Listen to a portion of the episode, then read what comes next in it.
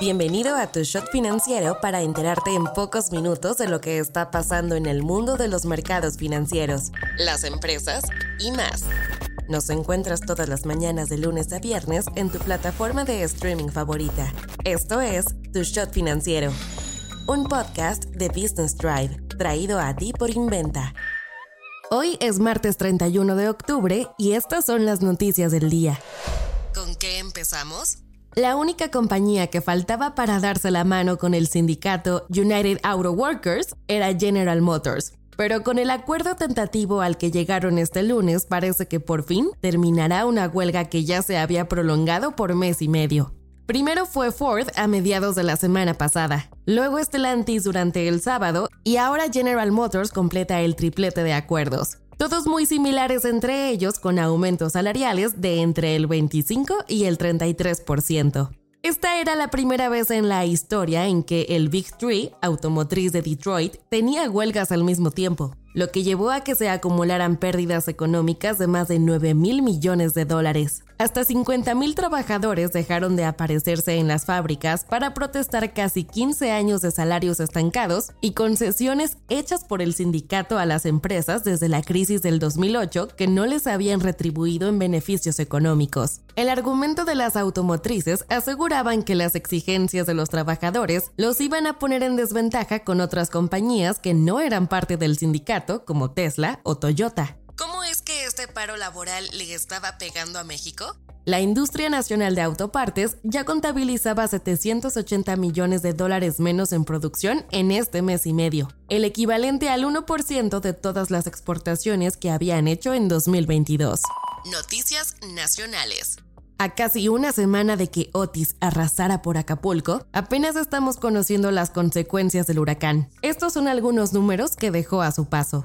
Estimaciones de organizaciones internacionales ponen los daños totales en los 15 mil millones de dólares, pero el dato en realidad lo conoceremos hasta la próxima semana de acuerdo a la Secretaría de Turismo. Copernicus, un sistema de observación de la Unión Europea indicó que 580.000 de los 900.000 habitantes de Acapulco sufrieron afectaciones tras el paso del huracán. Su evaluación también indica que se dañaron 4.685.20 hectáreas de la zona costera, es decir, el 65%. La Asociación Mexicana de Instituciones de Seguros estimó que Acapulco cuenta con alrededor de 16.000 inmuebles y 20.000 vehículos asegurados. Además, espera que Otis muy seguramente entrará al top 10 de eventos más catastróficos para el país. Por su parte, la Organización Meteorológica Mundial calificó a Otis como uno de los ciclones tropicales que más rápido se ha intensificado desde que se mantienen registros.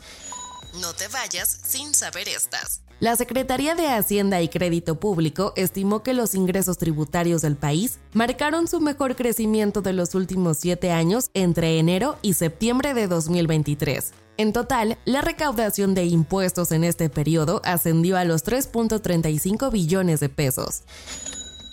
Banjico instauró el plan billetes en Acapulco Guerrero para que la gente pueda retirar dinero en efectivo fácilmente utilizando tarjetas bancarias de débito o crédito. El Banco de México anunció que se colocarán dos módulos de atención operados por Banjército. Parece indicar que la gente se ha vuelto a emocionar con las criptomonedas tras casi dos años de precios estancados. Las búsquedas del término ¿es un buen momento para comprar Bitcoin? subieron 110% en todo el mundo durante la última semana. Meta comenzará a probar una versión de suscripción sin publicidad de Facebook e Instagram en la Unión Europea. Joe Biden firmó una nueva orden ejecutiva en la que establece estándares de protección de seguridad y la privacidad en torno al desarrollo de la inteligencia artificial. De acuerdo a los nuevos lineamientos, compañías como Microsoft, Amazon y Google deberán presentar los resultados de las pruebas de sus nuevos modelos de IA al gobierno antes de lanzarlos al público. Soy Daniela Anguiano y esto fue Tu Shot Financiero. Nos escuchamos mañana. Tu Shot Financiero es una producción de Business Drive. El guion está a cargo de Nino Pérez y la producción es de Daniel Bri López.